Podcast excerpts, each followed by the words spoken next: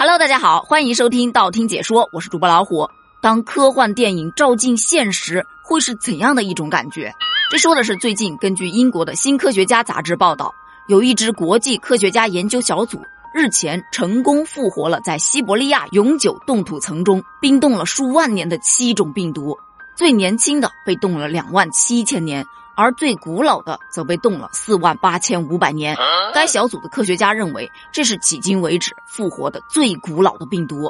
另据报道所称，这复活的病毒啊，都属于一种叫做潘多拉的病毒，是一种能够感染变形虫等单细胞生物的巨型病毒。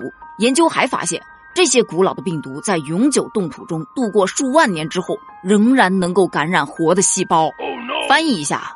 就是说，这几种病毒可能对人体没有什么传染性，它只能传染那些单细胞生物。但是谁也不能保证其他的病毒会不会对植物、动物甚至人类具有传染性。如果说那些在永久冻土层中其他的病毒被复活了，那很有可能会传染到人类，这真的挺危险的。毕竟病毒有多么可怕，在这里已经无需赘述了。你就不说曾经的天花呀、黑死病啊，以及非典呢，你就说说最近的。就这个冠状病毒，到现在咱们也没能把它消灭掉。虽然说啊，人们都说，哎呦，人类站在地球上那是食物链的顶端，在自然界中不存在天敌。可是，恰恰是这些看不见摸不着的生物病毒，对我们危害是最大的。所以这一研究出来之后，很多网友都质疑，这不就是末日片的经典开头吗？呵呵，这是谁在作死啊？你研究出来，你把它复活了，你有能力控制住吗？我怎么感觉生化危机要来了呢？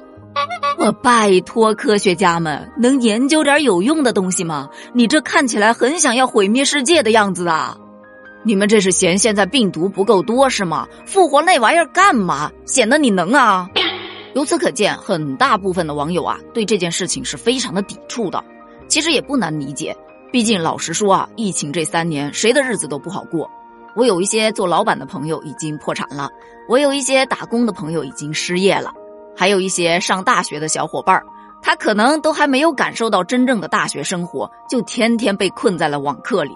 你别说七种病毒了，就新冠这一种病毒，它都能顺应时代的发展，不断的变化，让人是防不胜防，搞得人焦头烂额。你再来点别的，真的，哎呦，想想都痛苦。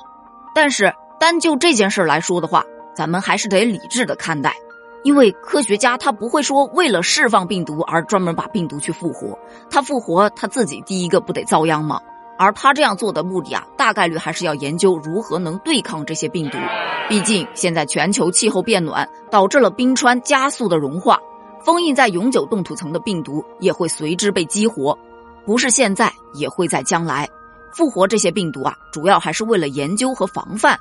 咱不能说坐那儿等死啊，或者说等它自然复活了之后，咱们再临时去抱佛脚，再去找办法，那可能真的会死得更快。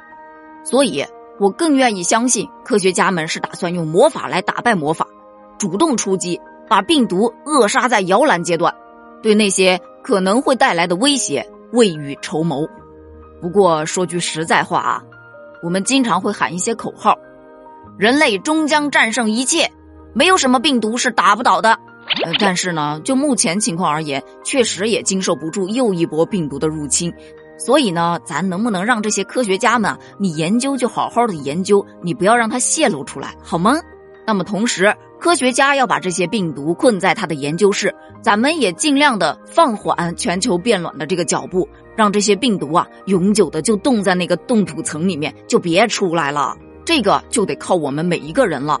环境保护迫在眉睫，咱们可以做的一些比较日常的，比方说选择绿色的出行方式，尽量的不使用一次性的用品，减少产品包装，少吃肉食，多种一些植物，保护森林，节约能源等等等等的。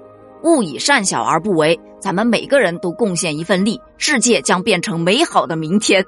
好了，咱们今天的话题就聊到这儿了。关于科学家研究出来的这个远古病毒，你又是怎么看的呢？欢迎在评论区留言哦，咱们评论区见，拜拜。